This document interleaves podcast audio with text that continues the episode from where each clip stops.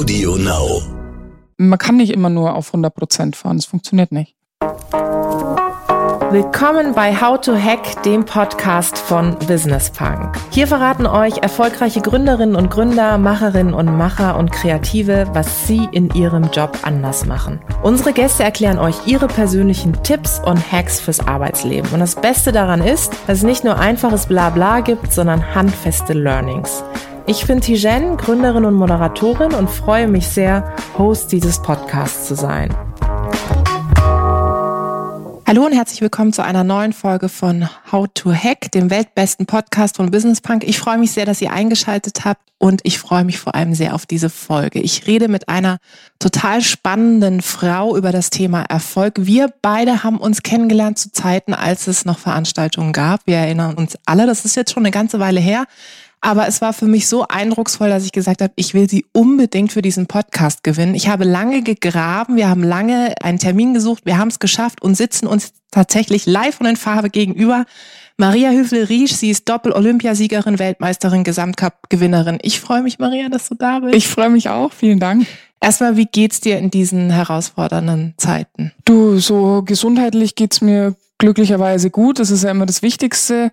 Natürlich, wie vielen anderen oder wie eigentlich allen anderen, setzt auch mir die Corona-Krise schon zu. Es ist äh, alles natürlich viel schwieriger geworden, die ganzen Partnerverträge zu erfüllen, weil es einfach keine Veranstaltungen und keine Events vor Ort gibt. Das ist schon alles eine große Herausforderung und auch die Agentur meines Mannes, die ja ähm, auch im Eventbereich tätig ist, ist am Kämpfen. Also auch für uns keine einfache Zeit, aber wie ich schon in, meinem, in meiner Sportlerkarriere lernen und erfahren habe, aufgeben oder resignieren hilft am allerwenigsten. Deswegen muss kämpfen und das Beste aus der Situation machen. Ich habe es gerade zu Beginn gesagt, wir haben uns zu einer Zeit kennengelernt. Erstens, wo es noch Veranstaltungen gab und zweitens, wo wir über das Thema Resilienz gesprochen haben. Und du hast es gerade erwähnt, diese Zeit erfordert von ganz vielen Menschen Resilienz. Also Krisen, da braucht es wirklich Aufmunterung, da braucht es Motivation. Kannst du jetzt ein Stück weit darauf zurückgreifen, was du in deiner aktiven Sportlerzeit sozusagen dir angeeignet hast? Ja, ich denke schon, dass man das ein bisschen in die jetzige Zeit und auch ins normale Leben jetzt äh, rüber transferieren kann. Also ich hatte wegen meiner Verletzungen und wie es in jeder Sportlerkarriere ist, natürlich auch viele Niederlagen, hatte ich schon auch zeitweise zu kämpfen. Ich hatte beispielsweise in einem Jahr zwei Kreuzbandrisse im Abstand von nur elf Monaten. Also ich war eigentlich gerade so wieder aufgestanden von dieser mhm. ersten Verletzung. Dann kam direkt schon die zweite. Das heißt, ich habe da zwei Jahre am Stück eigentlich fast nur kämpfen müssen und habe in der Zeit wirklich, glaube ich, das Durchbeißen gelernt. Jetzt, die Corona-Krise ist jetzt äh, vielleicht eine ganz andere Geschichte, aber so dieser Grundcharakterzug, sich durchzukämpfen und durchzubeißen, den, glaube ich, kann man schon aus so einer aktiven Leistungssportkarriere ganz gut mitnehmen. Wie würdest du denn für dich Erfolg definieren? Ich habe so im Vorfeld des Podcasts darüber nachgedacht und immer wenn ich mit Menschen über Erfolg spreche, speziell in Deutschland, habe ich so das Gefühl, dass so Begriffe wie Erfolg, Karriere, Leistung häufig so wie so einen negativen Touch haben. Also man ist immer gleich so, ja, bloß nicht zu viel Leistung zeigen. Wir reden gerade in Zeiten von Digitalisierung immer über Entschleunigung und so weiter und so fort. Aber ich finde, wenn man sich deinen Lebensweg anschaut und auch Interviews mit dir liest oder wie ich dich jetzt auch auf der Veranstaltung erlebt habe, ist ja bei dir Erfolg durchaus erstmal positiv besetzt, nämlich für einen Traum irgendwie zu kämpfen. Wie würdest du es für dich definieren? Ja, natürlich ist Erfolg in einer Sportkarriere ist schon irgendwie darüber definiert, erfolgreich im Sinn von erster, zweiter, dritter Platz oder wie auch immer man sich die Ziele gesteckt hat. Es ist ja nicht so, dass jeder, der im, im Hochleistungssport tätig ist, auch gewinnt. Also es gibt ja auch welche, die kommen nicht ganz an die Weltspitze, für die ist das dann aber trotzdem ein Erfolg, wenn sie vielleicht mal unter die ersten zehn kommen. Also für mich ist Erfolg einfach seine Ziele zu erreichen, sich realistische Ziele zu stecken und die dann zu erreichen. Und im Sport ist es leicht erklärbar, im normalen Leben aber im Prinzip dasselbe. Also man kann sich ja ganz individuelle Ziele setzen für sich, für seinen eigenen Körper, für seine Partnerschaft. Das, äh, was, was du, glaube ich, gerade gemeint hast, das, was manchmal ein bisschen negativ behaftet ist, ist eben dieser berufliche Erfolg und dieses mhm. Streben nach immer höher, größer, schneller, mächtiger. Das ist ja vielleicht ein bisschen negativ besetzt, wenn man so eine Motivation dahinter hat, halt oft mal die wichtigen Dinge im, im Leben vielleicht auch ein bisschen vergisst und mhm. sich nur noch zu sehr auf dieses Erreichen dieser wahnsinnigen Ziele fokussiert. Aber das muss man auch individuell verschieden sehen. Jeder, glaube ich, hat einfach ein anderes Lebensmodell und will andere Ziele erreichen und somit muss auch jeder Erfolg für sich selbst definieren. Wie definierst du es heute? Also wann sagst du, okay, das war jetzt irgendwie eine coole, erfolgreiche Woche? Also das ist dann so, wenn ich mir irgendein Ziel gesetzt habe. Also zum Beispiel, ich habe jetzt während Corona, habe ich mir vorgenommen, jetzt ich nehme mal wieder ab. Also das ist ja, weil ich bin schon ein Genussmensch, ein Lebemensch. Also ich gehe furchtbar gern essen, ich esse gern, ich esse auch mal gern Süßigkeiten, trinke mal gern ein Gläschen Wein. Und wenn man dann natürlich so ein bisschen den Fokus verliert und zu wenig Sport dazu macht, mhm. weil mein Körper ist es natürlich gewohnt, von der langen Zeit als Leistungssportlerin immer viel in Bewegung zu sein. Und wenn man das dann mal so ein bisschen schleifen lässt, also dann merke ich schon, auch als ehemalige Sportlerin, dass doch das ein oder andere Kilo zu viel sich ansetzt. Und ich habe gesagt, okay, jetzt ist Corona-Lockdown, es gibt kein Ausgehen mehr, es gibt kein Freundetreffen mehr. Wir machen jetzt mal, also mit meinem Mann zusammen, netterweise hat er mich da unterstützt, obwohl es er gar nicht so nötig hätte, er ist eh so schlank. Aber wir haben wirklich mal acht Wochen komplett kein Alkohol getrunken, nur gesund gegessen, haben auch eine Kur zwischenrein noch gemacht im Lanzerhof und ja, habe dann tatsächlich eben in diesen acht Wochen entsprechend die Kilos verloren, die ich mir vorgenommen habe und habe mich dann natürlich super wohl gefühlt und war ganz stolz und es war für mich dann schon ein Erfolg. Mhm, mhm. ist jetzt ein persönlicher Erfolg, hat nichts mit irgendeiner beruflichen mhm. Leistung oder so zu tun, aber das war toll für mich. Und ansonsten ist es halt bei meinen kleinen Projekten, die ich so mache, wenn ich zum Beispiel einen Vortrag halte oder mhm. auch ein Interview mache, mhm. so wie jetzt, wenn ich das Gefühl habe, das ist gut gelaufen, ich habe was rübergebracht, was vielleicht die Leute auch mitnehmen können, dann ist das auch ein Erfolg für mich. Hast du sowas wie, also ich habe ein paar Freundinnen in meinem Umfeld, die sich so Listen schreiben. Nicht unbedingt To-Do-Listen, sondern Anfang der Woche zum Beispiel dass sie sagen, Ende der Woche will ich die Top drei Dinge erreicht haben. Ich habe sogar eine Freundin, die macht das täglich, ja. Ich persönlich mache es beispielsweise Ende des Jahres, dass ich mir tatsächlich aufschreibe, so nächstes Jahr will ich das irgendwie erreicht haben, tue das in so eine Box und das Jahr später gucke ich mir die Zettel zusammen mit meiner besseren Hälfte an. Und das ist immer ganz ja, spannend, was dabei rauskommt. Manchmal erreiche ich das, manchmal sind es auch Dinge, die den Fokus verändert haben.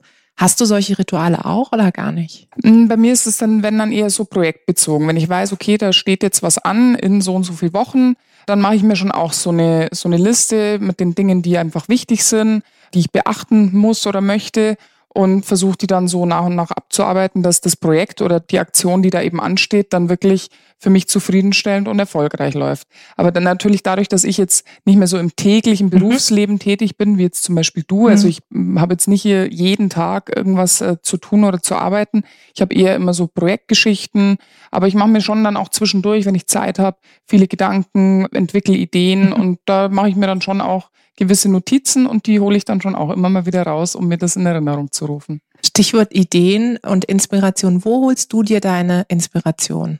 Naja, also sehr viel, glaube glaub ich, schon über, über das Internet und über Social Media, weil da gibt's einfach so viele tolle Accounts, wie mhm. zum Beispiel die Jen Onaran auch, äh, wo man einfach ja tolle Sachen sieht, was andere Leute so machen, was andere auf die Beine stellen. Speziell starke Frauen ist, äh, finde ich, schon mhm dadurch kennen wir uns ja mhm. auch, ein ganz wichtiges Thema. Und ich habe eben selber auch so ein kleines Netzwerk ins Leben gerufen vor einigen Wochen, den sogenannten Queens Club, wo sich schon starke, tolle Frauen in regelmäßigen Abständen jetzt immer treffen sollen, einfach zum Netzwerken, zum Austausch, aber auch um irgendwelche witzigen Aktionen miteinander zu machen. Ende Juni sind wir gemeinsam auf den Hahnenkamm gewandert. Für viele, selbst die in Kitzbühel leben, war das das erste Mal überhaupt. Also ich, wenn ich hier bin und Zeit habe und das Wetter passt, dann gehe ich fast jeden Tag da hoch. Mhm. Aber es haben total viele mitgemacht, auch die es eben noch nie gemacht hatten. Zum Beispiel Uschi Glas, Ach, die ja jetzt auch nicht mehr die aller, allerjüngste mhm. ist. Die ist da aber ohne Murren hochgelaufen und das sind schon äh, 1000 Höhenmeter mhm. und ich meine, jeder, der die Streifabfahrt schon mal im Fernsehen gesehen hat, weiß, was das für ein Weg ist da hoch. Und es war ein toller Tag, es hat allen sehr gut gefallen, es gab interessante Gespräche und ja, ich freue mich schon auf die Fortsetzung. Hast du tatsächlich auch so weibliche Vorbilder oder sagen wir weibliche Inspirationsquellen um dich rum, vielleicht auch sogar Mentorinnen, wo du mal anrufst und sagst, hey, pass auf, irgendwie ich steck gerade in einer Sackgasse. Vielleicht auch zu deinen früheren Zeiten hat sich das vielleicht auch ein Stück weit verändert? Also als Sportlerin hatte ich natürlich Vorbilder. Also ich weiß noch, da war ich ein, ein kleines Mädchen und habe gut so klein auch nicht mehr, so 13, 14 eben, war gerade so die Zeit, wo sich dann schon so ein bisschen entscheidet, äh, wird es jetzt zum Leistungssport oder mhm. bleibt es ein Hobby, was Spaß macht? Und da habe ich Olympia in Nagano geschaut, also 98 war das. Habe voller Bewunderung gesehen, wie die drei deutschen Mädels, damals Katja Seitzinger, Martina Erdl und Hilde Gergter, die drei Medaillen abgeräumt haben und zu dritt in ihren Zebrastreifenanzügen auf dem Podium standen und, und eben die Medaillen um, umgehängt bekommen haben. Und das fand ich wahnsinnig faszinierend und habe mich so angespornt. Und da, das war der, wirklich der Punkt, wo ich gesagt habe, also das will ich echt auch mal mhm. schaffen. Mhm. Ja, natürlich geht es dann nicht von heute auf morgen. Also es ist einfach jahrelanges Dranbleiben und immer wieder sich überwinden und eben auch die Rückschläge überwinden. Das wusste ich natürlich auch noch nicht ganz genau mit 13, was mhm. da noch alles auf mich zukommt, positiv wie negativ. Aber das ist schon wichtig, dass man einfach immer dieses Leitbild vor sich hat. Hm. Würdest du das auch jungen Menschen raten, die jetzt vielleicht gerade zuhören und sagen, jetzt mal unabhängig davon, ob, ob Männer oder Frauen jetzt sagen, hey, ich will irgendwie weiterkommen, merke aber gerade in meinem Job, egal ob ich selbstständig bin oder angestellt, irgendwie klappt es nicht. Hilft es dann, sich Vorbilder zu suchen oder vielleicht Ziele zu setzen? Was hat dir dann immer geholfen? Ja, Vorbilder ist auf jeden Fall immer wichtig, Vorbilder zu haben, weil die spornen einen an, die motivieren. Aber manchmal muss man sich auch einfach mal vielleicht Unterstützung holen. Mhm. Also das war bei mir als Sportlerin natürlich auch so. Ich habe das auch nicht alles alleine gemacht. Natürlich musste ich am Ende allein den Berg runterfahren. Aber es war ganz wichtig, mein Team um mich herum zu haben. Gute Trainer, eine ordentliche Stimmung in der Mannschaft. Das Material musste passen. Also da waren ganz viele Faktoren, die da mit reingespielt haben. Und ganz allein kann man so große Aufgaben auch nicht bewältigen. Also sich da so ein bisschen ein Team um sich herum zu bauen, das macht, denke ich, in vielen, vielen Situationen Sinn. Ich habe gerade heute gelesen, dass Serena Williams so einen weiblichen Fußballclub gegründet hat mit Investorinnen zusammen, also Schauspielerinnen und so weiter und will da wirklich so ein bisschen was zurückgeben. Hast du das Gefühl, dass auch im Sport gerade dieses Thema Female Empowerment jetzt immer stärker wird? Ja, habe ich schon das Gefühl. Also gibt's ja immer wieder Aktionen, die Gott sei Dank von mhm. Frauen gestartet werden, um einfach da auch darauf aufmerksam zu machen, weil es ist nach wie vor so, dass doch die Damen im Sport einfach viel, viel weniger mhm. verdienen, obwohl sie eigentlich dasselbe leisten. Ich meine, das heißt dann immer, naja, aber die Männer haben ja doch nochmal eine andere Power oder mehr Kraft oder so. Naja gut, das ist aber allein von den Genen her meistens schon so. Also da können ja die Frauen nichts dafür, dass sie von der Genetik her nicht ganz so muskulös vorgesehen sind wie die Männer. Und deswegen bringen die trotzdem dieselbe Leistung und, und riskieren in gewissen Sportarten genauso mhm. ihr Leben. Und deswegen finde ich, ist es ganz wichtig, da immer wieder darauf aufmerksam zu machen, dass die Frauen schon genauso viel verdienen sollten. Auf jeden Fall. Vor allem finde ich auch, dass so gewisse Stereotype irgendwie immer in den Köpfen sind. Und das kannst du, finde ich, sowohl in der Wirtschaft als auch im sportlichen Bereich sehen dass Frauen zum Beispiel immer nach dem Thema Familie gefragt werden, Männer in Interviews irgendwie nie. Also ich freue mich auf den Moment, wenn ein Mann mal nach Vereinbarkeit von Familie und Beruf gefragt wird. Und das sind schon Stereotype, die einen immer wieder begleiten. Hast du das auch in deiner Karriere erlebt, dass, dass Leute einen so auf Stereotype festnageln? Ja, schon ein bisschen. Also im Ski Alpin, was ja doch schon eine etwas härtere Sportart ist. Also da war so die gängige Meinung immer, ja, die Skifahrerweiber, das sind ja alles Trampel und die kannst du, Gott sei Dank haben die alle Helme auf, weil die kannst du alle nicht anschauen. Und gut, lange Zeit war es auch so, dass man sich jetzt zum Sport nicht unbedingt so geschminkt hat oder so. Mhm. Das hat sich im Laufe der Zeit dann schon verändert, aber man muss schon auch sehen, das ist nicht unbedingt so angenehm, wenn man bei minus 30 Grad und Schneetreiben dann irgendwie die Schminke im Gesicht hat. Aber trotzdem, glaube ich, ist es uns Frauen dann bewusst geworden, dass es zumindest, um sich als Frau bisschen mhm. mehr sexy und hübsch zu präsentieren, dass man zumindest ein kleines Schminktäschchen im Ziel unten hat und vorm Interview zumindest mhm. schnell ein bisschen Lipgloss und Wimperntusche aufträgt. Also das hat sich dann schon ziemlich durchgesetzt und dass man vielleicht auch mal ein, ein schickes Fotoshooting irgendwo macht, wo man sich eben mal von einer anderen weiblicheren Seite zeigt. Aber das war eben zu Beginn meiner Karriere, wie du gerade schon gesagt hast, so ein stereotypes Bild von den Skifahrerinnen. Das sind alles eher so die die Taffen, die sehr männlich sind. Mhm, absolut. Ich muss auch gerade so ein bisschen an Bilder denken, die man dann häufig gesehen hat. Aber ich habe auch das Gefühl, dass so eine neue Zeit irgendwie anschlägt. Vielleicht auch ein bisschen, du hast vorhin erwähnt, Social Media. Ich habe das Gefühl, dass da viele Menschen, vor allem Frauen, sich da auch nochmal anders präsentieren. Jetzt nicht unbedingt sozusagen nur über Äußerlichkeiten, sondern viel auch mit Inhalten, den Blick hinter die Kulissen zeigen. Ist das auch so ein Grund, warum du sagst, hey, das ist mir wichtig, da so ein bisschen auch aufzuzeigen, was mich so umtreibt und welches Feedback bekommst du? Ja, ist auf jeden Fall so. Also um noch einmal kurz auf das, was wir gerade besprochen haben, zurückzukommen, das ist ja auch immer eine Frage von dem, was ist das ideale mhm. Bild? Da sind natürlich unsere Medien viel schuld mit den Abbildungen von nur bearbeiteten Fotos, mhm. wo alle noch schlanker gemacht werden und jeder Pickel wird wegretuschiert und jede Falte. Und das ist dann irgendwie so das Schönheitsideal. Und wenn eine mal ein bisschen mehr Muskeln hat und eben nicht immer super aufgestylt kommt, dann ist sie gleich nicht hübsch, oder? Mhm. Das ist ja wirklich äh, eigentlich totaler Irrsinn. Mhm. ja, ich bin schon froh, dass sich das ein bisschen geändert hat und ja, man muss aber trotzdem immer dranbleiben, dass es weiterhin besser wird. Und ich finde, gerade auf Instagram gibt es ja ganz tolle Bewegungen, die auch irgendwie einfach Frauen zeigen, die einfach herrlich normal sind, ja, und die auch ihre Geschichte erzählen und übrigens auch politische Themen mittlerweile auf Instagram irgendwie Aufmerksamkeit finden. Das finde ich total großartig. Jetzt wenn man dir auf Instagram folgt, sieht man ja, so wie du auch gesagt hast, eine Mischung aus. Ich habe zum Beispiel auch gesehen, dass du dir vorgenommen hast, da etwas fitter zu werden, aber auch sowas wie, dass du sagst, okay, das sind irgendwie Tipps, wo ich auch mal einkehre, Restauranttipps, wie auch immer. Was bekommst du da so an Feedback von Leuten? Vielleicht auch gerade von jungen Frauen. Schreiben die dir, dass du für sie auch ein Stück weit eine Inspiration und Motivation bist? Ja, und das ist natürlich immer ein besonders schönes Gefühl, wenn man da dann so nette Kommentare kriegt und man merkt, die Leute freuen sich darüber, was man macht, weil das ist ja schon auch meine Motivation hinter mhm. der ganzen Sache, dass ich den Leuten was geben kann. Und das mit meinen beiden Aktionen da immer Schlemmer Samstag mhm. und Motivation Monday, das habe ich mir halt jetzt auch so überlegt, weil ich mir gedacht habe, was kann ich denn auf Instagram mal machen, was auch ein bisschen eine Durchgängigkeit und eine Nachhaltigkeit hat. Und dann habe ich mir gedacht, ich mache jetzt einfach einmal die Woche eben einen Fitness-Post mit Tipps für fittes, gesundes Leben, was jetzt nicht immer nur Hardcore-Workout sein mhm. muss, sondern man kann auch wirklich einfach mal Yoga oder Atemübungen machen und lockere Übungen. Es muss nicht immer alles so mega anstrengend sein. Viele haben mit Sport immer so leichte Berührungsängste, weil sie denken, oh Gott, ist mir alles zu anstrengend und zu heftig. Man soll sich ja nicht überfordern beim Sport. Man soll das ja auf seine individuellen Bedürfnisse angepasst machen. Und das andere ist, wie ich ja eingangs schon gesagt habe, ich esse auch sehr gern und wir leben im Sommer viel in Italien am Gardasee, war jetzt natürlich in dem Jahr auch erst später möglich mhm. durch Corona. Die Region erholt sich Gott sei Dank im Moment ein bisschen, aber es sah sehr, sehr duster aus und dann dachte ich mir eben, um die regionale Gastronomie dort auch ein bisschen zu unterstützen, weil die sind ja wirklich nur vom mhm. Sommertourismus abhängig und haben schon die ganze Zeit von März bis Juni komplett verloren dass ich eben zum Schlemmer Samstag jeden Samstag eins meiner Lieblingslokale vorstelle mit meinen gesunden Essenstipps. Und ja, es wird sehr gut, sehr nett beurteilt von, von der Community und das freut mich. Vor allem, ich, ich finde, man bekommt auch richtig Lust. Und was ich großartig finde, ist, was du gesagt hast zum Thema Sport. Heute hattest du nämlich einen Post zum Thema Yoga, habe ich natürlich fleißig gesehen. Und das finde ich toll, dass du eben sagst, hey, pass auf, ihr habt das selber in der Hand. Also ihr müsst jetzt nicht gleich Hardcore, sondern du kannst selber bestimmen, dass du halt, wenn du was machen willst, auch ein bisschen was machen kannst. Und ich finde, es passt ja auch total gut zu unserem Thema rund um Erfolg und Motivation.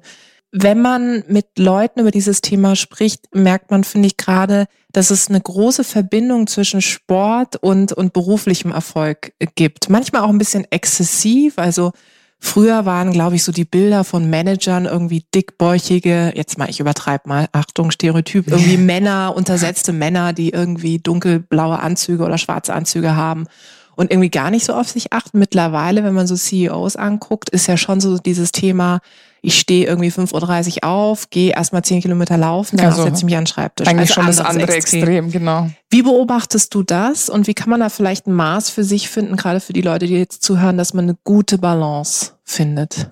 Ja, muss natürlich auch immer jeder für sich selber rausfinden, was ihm gut tut, mit was er sich wohlfühlt. Ich finde das, was du gerade erklärt hast, ehrlich gesagt auch ein bisschen extrem, weil in der Form, wie das da viele machen. Die laufen ja dann Marathons und wirklich jeden Morgen Hardcore. Plus dann der Stress im Job. Also die nennen das zwar dann Ausgleich, aber im Prinzip ist der Körper den ganzen Tag im Stress. Erst beim Hardcore-Sportprogramm und dann im Büro auch der mhm. Kopf mhm. den ganzen Tag irgendwie unter Strom.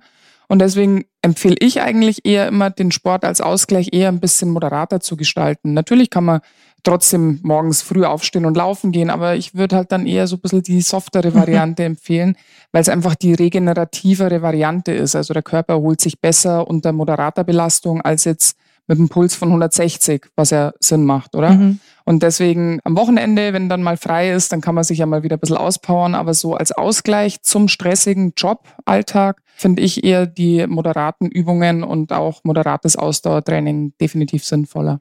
Wo gibt's denn Parallelen zwischen äh, Sport und vielleicht auch Wirtschaft? Weil ich erlebe häufig, und das äh, erlebst du mit Sicherheit auch, dass sehr viele gerade Unternehmen sich dann Inspiration von Sportler, Sportlerinnen holen, in Form von Vorträgen oder einfach auch mal Diskussionen. Und man merkt schon in diesen Diskussionsrunden, das haben wir damals auch, finde ich, festgestellt, dass die Leute wirklich die Inspiration in Menschen suchen, die in einem anderen Bereich sind, aber wo man sich viel Paralleles abschauen kann. Was würdest du sagen, wo sind da die Parallelen? Ja, ich glaube, dass da Sportler gerne von Firmen gebucht werden, weil die Sportler, vor allem bei Sportarten, die sehr im Fokus der Öffentlichkeit stehen, ja schon nochmal unter einem also ich will jetzt nicht sagen größeren oder es ist ein anderer Druck einfach, mhm. so, weil es alles so auf den Punkt genau passen muss. Also ich werde nie vergessen, als ich bei Olympia vom zweiten Durchgang am Start stand, als Führende des ersten Laufes. Das heißt, ich war die Letzte, die runterfahren musste und das Wetter wurde immer schlechter und ich habe die, also es ist nicht so, dass man das locker vom Hocker dann mhm. da runterfährt. Natürlich war ich auch mega nervös und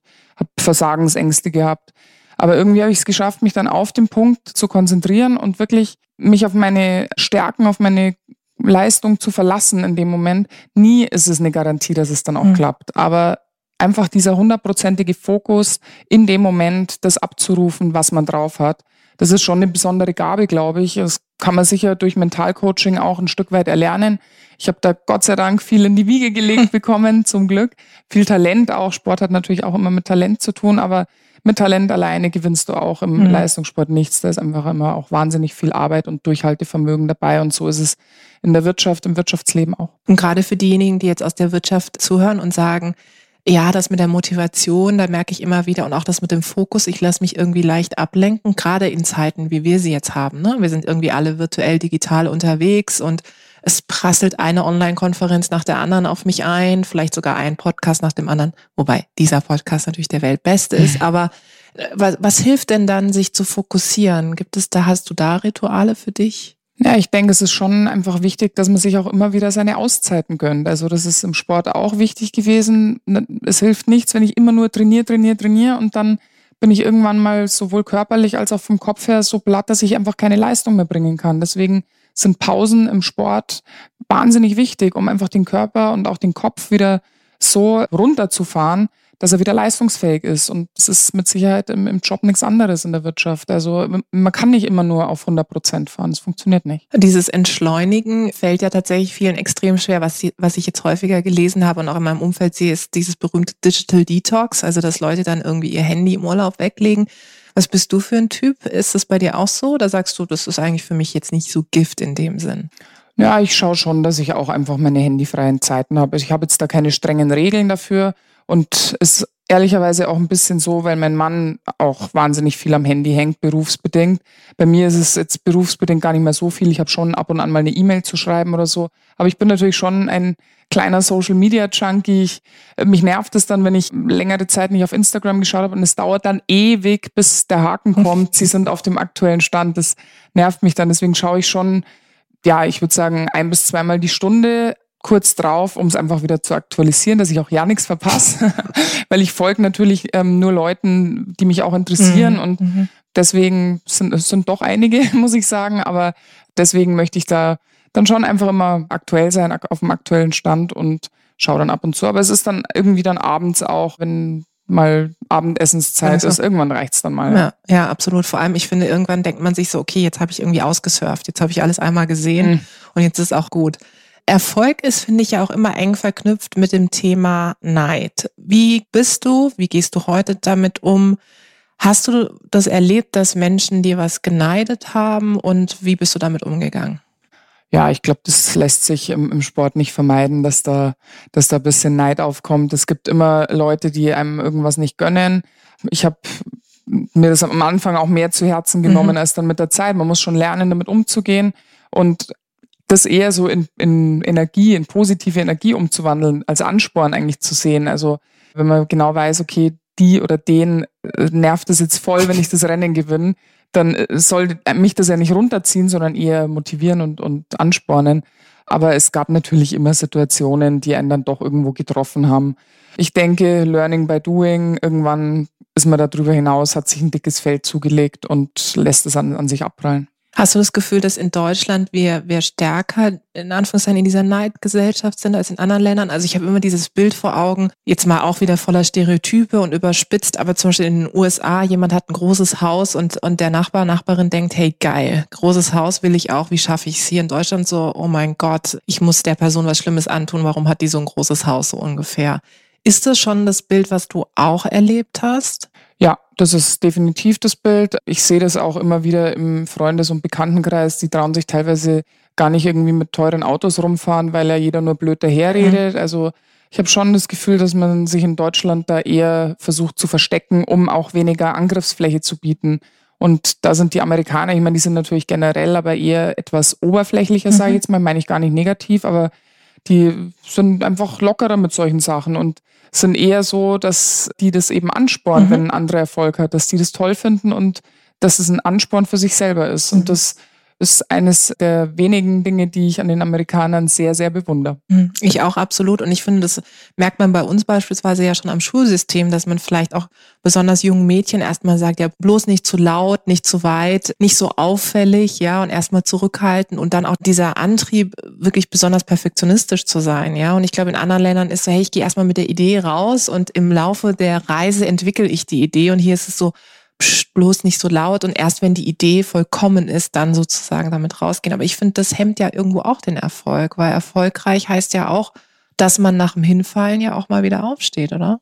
Ja, sehe ich auch so. Und ja, ich finde es schade, dass es so ist und man darf sich da einfach nicht zu sehr beeinflussen lassen. Also man muss einfach sein Ding machen und man kann es eh nie allen recht machen. Also das habe ich wirklich gelernt während meiner Karriere schon und auch in der Zeit danach, weil das geht mir auch heute teilweise noch so.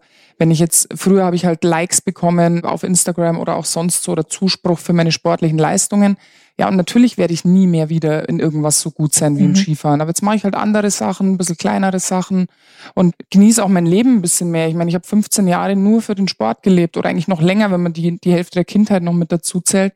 Und dann glaube ich, darf ich mir jetzt auch mal das ein oder andere gönnen und darf auch mal ein bisschen reisen und in Urlaub fahren. Und wenn ich dann schöne Bilder poste, dann kommen schon öfter auch mal böse Kommentare mhm. und so ungefähr bist du nur noch irgendwie im Chatset unterwegs und also einfach bösartig. Und mhm. das habe ich mir abgewöhnt, mir das zu Herzen zu nehmen. Zumal es ja auch so ist, du darfst ja auch nie vergessen, du hast vorhin so schön eindrucksvoll erzählt, welche Vorbilder du damals hattest, dass du die gesehen hast und gesagt hast, das will ich auch schaffen. Und ich bin mir sicher, Heute läuft es sozusagen weniger über vielleicht Fernsehen oder ein klassisches Printmedium, sondern über Social Media, dass die Leute, auch gerade junge Mädchen vielleicht sogar folgen und sagen, hey, super inspirierend, was sie macht und auch motivierend und so möchte ich auch mal sein. Und ich finde, das ist doch dann der größte Antrieb, wenn einem Leute schreiben, du inspirierst mich, dann kann man alle toxischen anderen Kommentare total ausblenden, finde ich. Ja, auf jeden Fall. Also, und es ist ja nicht so, dass alles nur negativ ist. Das sind halt immer vereinzelte, du kennst es selber von, von Instagram und Co.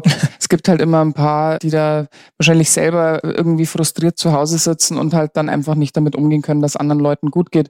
Das heißt ja nicht umsonst, Neid muss man sich verdienen, mhm. Mitleid bekommt man geschenkt, genau so ist es. Deswegen sein Ding machen, die Dinge tun, von denen man überzeugt ist, die man gern macht, die einem Spaß machen und ja, das heißt jetzt nicht, dass ich, dass ich mich total vor Kritik oder Tipps von außen verschließe. Manchmal verliert man ja vielleicht wirklich ein bisschen Blick für gewisse Dinge und dann ist man auch dankbar und, und freut sich über, ich sage mal, sachliche Kritik. Aber eben diese Bösartigkeiten teilweise, das kann ich überhaupt nicht verstehen. Ich auch nicht und ich frage mich dann immer so, offensichtlich habt ihr irgendwie zu viel Zeit, ja. Zum Schluss vielleicht noch eine Frage, weil wir ja eine Geschichte neben dem Thema rund um Diversity und Female Empowerment teilen, ist ja, dass wir beide sozusagen mit unserem Partner zusammenarbeiten im Grunde. Ich glaube, darüber könnten wir eine einzelne Folge noch mal machen. ja, vielleicht. Ich finde, man liest viele Interviews und das habe ich selber auch mal gesagt, dass äh, Augen auf bei der Partnerwahl. So, das ist, finde ich, das Wichtigste, auch wenn es um beruflichen Weg, gar nicht mal um Erfolg, sondern einfach nur um den beruflichen Weg geht. Merkst du das auch immer wieder, wie wichtig es ist, so einen starken Partner an der Seite zu haben, der einen wirklich unterstützt? Auf jeden Fall. Bei uns ist das äh, natürlich eine glückliche Fügung gewesen. Wir haben erstmal zusammengearbeitet. Markus hat damals mein Management übernommen. Das war allerdings noch bevor ich Olympiasiegerin wurde. Irgendwie durch diese intensive Zusammenarbeit dann sind wir uns halt sehr nahe gekommen und haben uns dann wirklich verliebt, dachten erst vielleicht ist das nicht so eine gute Idee und nicht, dass das dann zu sehr sich vermischt oder meine Trainer hatten auch Angst, dass quasi der Einfluss von diesem Vermarktungsgedanken mhm. dann und auch noch blind vor Liebe so ungefähr irgendwie meinen Sport negativ beeinflusst. Und da hatte ich schon auch ein bisschen eine Drucksituation damals, weil ich musste natürlich erstmal das Gegenteil beweisen. Mhm. Ich hatte eine super Saison, bevor wir uns kennengelernt haben. Dann kam man zusammen und dann musste ich das quasi im Olympia-Winter beweisen, dass es auch mit ihm gut geht.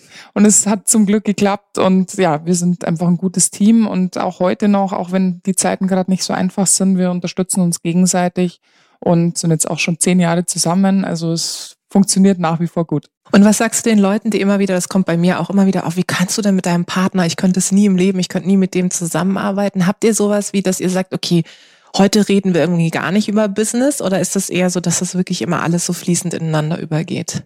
Nee, eigentlich nicht so sehr. Wir haben so, wir haben auch nicht jetzt die komplett Zusammenarbeit. Also mhm. Markus hat ganz viele Themen, mit denen ich gar nichts zu tun habe, so ähm, im, im Fußball und, und seine ganzen Eventgeschichten und so. Also wir haben eigentlich nur ein paar Überschneidungspunkte. Und da reden wir dann natürlich, machen wir uns feste Zeiten aus, wo es einfach dann nur darum geht. Und ansonsten macht jeder so ein bisschen sein Ding separat. Natürlich auch mal mit der Nachfrage nach der Meinung des anderen. Das kommt schon mal vor. Aber ansonsten ist es ein ganz gutes Gemisch aus. Jeder macht sein Ding, aber irgendwo halt dann doch wieder zusammen. Also jeder hat ein Stück weit seinen Tanzbereich und dann kommt man doch irgendwie mal wieder zusammen. Wir haben irgendwann mal eingeführt, dass der Samstag unser Sonntag ist. Also wir sind ja noch enger verknüpft, weil wir beide in unserem Unternehmen Geschäftsführer sind. Und da haben wir gesagt, okay, Samstag muss unser Sonntag sein und wir versuchen samstags gar nicht über Business zu reden. Am Anfang war das furchtbar, weil es, wir wussten irgendwie gar nicht mehr, worüber sollen wir jetzt reden. Aber es hat dann ganz gut geklappt und wir haben festgestellt, das brauchen wir auch. Also wir brauchen diese Auszeiten und das, was du gesagt hast, jeder muss auch ein Stück weit sein eigenes Ding haben. Also jetzt komplett 24 Stunden beide Sachen machen ein und dasselbe ist ganz schwierig. Und ich finde auch, ich weiß nicht, wie du das siehst, die Rollen müssen irgendwo auch verteilt sein. Also der eine Fall. muss, ich sage immer, ich bin Außenministerin und Marco ist Innenminister. Und das funktioniert dann tatsächlich sehr ja. gut. Bei euch bestimmt auch so. Auf jeden Fall. Sehr gut, liebe Maria. Es hat mir ganz, ganz viel Spaß gemacht. Wir sind tatsächlich schon am Ende und wir haben ja gesagt, vielleicht machen wir nochmal so eine Folge über Beziehung und Business zusammen. Vielen, vielen Dank. Bleib Danke äh, gesund und ich drücke deiner besseren Hälfte und dir fest die Daumen. Dankeschön. Danke dir auch. Vielen Dank da draußen fürs Zuhören. Ich hoffe, es hat euch gefallen. Lasst uns gerne Feedback da, Verbesserungsvorschläge, was wir besser machen können sollen, was wir vielleicht genau so behalten sollen. Abonniert uns fleißig auf iTunes oder Spotify. Ich freue mich aufs nächste Mal.